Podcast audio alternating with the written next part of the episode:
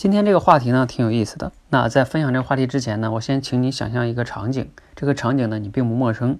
假如说呢你有个朋友啊要出远门，他要去坐飞机，那当然呢你开车去送他，然后呢马上他要登机了进去了，对吧？然后你要跟他再见，然后你要回去，他要走。这个时候呢我们大多数人啊会说一句话，就是啊祝这个朋友一路平安，是吧？但是呢 这里边会有一个问题，就是。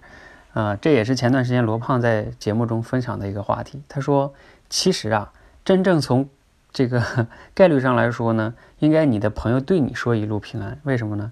因为你开车回去，就是从这个呃出车祸的概率啊，往往会比飞机出事故的概率更高。所以真正要是说祝福的话呢，应该你的朋友对你说祝福，而不是我们对朋友说。”啊，那这个时候呢，我们为什么会这样说呢？因为出于本能的反应，觉得朋友出远门嘛，那肯定要祝福他一路平安哈。当然，通过这个小事儿呢，其实咱们就想说明这两个概念，就是本能和常识。我们往往哈对某些问题的反应呢，其实都是出于本能，而不是常识。那对我最有感触的是什么呢？就是我做口才培训这些年哈，接触过很多想要找我来练口才的朋友。那他们呢，往往呢，第一反应哈，就觉得自己口才不好。他们的第一反应就是出于本能，比如说觉得自己记忆力不好啊，因为记不住，或者说呢，觉得自己读书少，又或者觉得呢，说自己性格内向，哎，这都是本能反应，认为自己口才不好是这样的。然后你要是问他们，那你你过去是怎么样怎么办的呢？对吧？你口才不好，他们说啊，我练过绕口令啊，然后多朗读啊，甚至背诵好文啊，等等等等。你看啊，这也是本能反应，他们的解决办法也是本能反应，因为他们认为说这个因为口才不好嘛，那我多说多朗读，大声读是吧？甚至背下来，这不就输入了吗？其实这都是本能反应啊。从这个常识的角度来说呢，这基本上都是错的啊。比如说我曾经对口才是有个定义的哈，就是一个有思想的大脑在脱稿说出对他人有帮助或者有启发的话的时候，对嘴的协调控制能力。比如说我此刻在这里分享呢，其实我只列了个框架，并没有完全的逐字稿哈。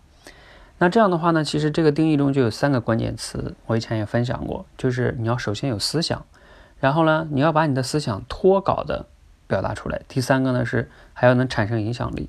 你看这个背后啊，也就是口才好，你要从这三个维度去思考。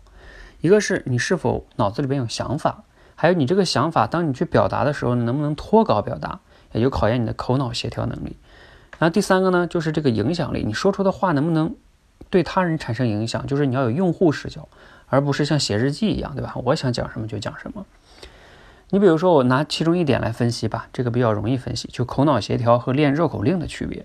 练绕口令朗读，它是用你的眼睛在指挥你的大脑，然后通过你的嘴读出来，就像我们上学时读读课文一样，你照着读你能读。那我让你背，你都背不下来，更别说背了。而我们的脱稿表达指的是口脑协调，指的是不是背哈，而是说你脑子中呢没有稿子，你就是用你的想法去控制你的嘴去表达，而且还能连贯性的脱稿表达，这是口才的一个基本的口脑协调能力。这也就是我说的哈，很多人要突破的第一关，也是我们训练营中呢帮很多人先去突破的一个口脑协调能力。这一步都没突破哈，那基本上你这口才是寸步难行的，你再有思想你都讲不出来的。好，今天的分享呢，希望对你有启发哈。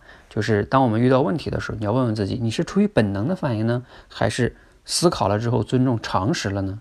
这个非常非常重要哈。否则呢，你大部分的本能反应可能都是错的。那这个时候呢，你在做出的决策啊，你的行动可能努力也都偏了。希望今天的分享呢，对你有启发和帮助。谢谢。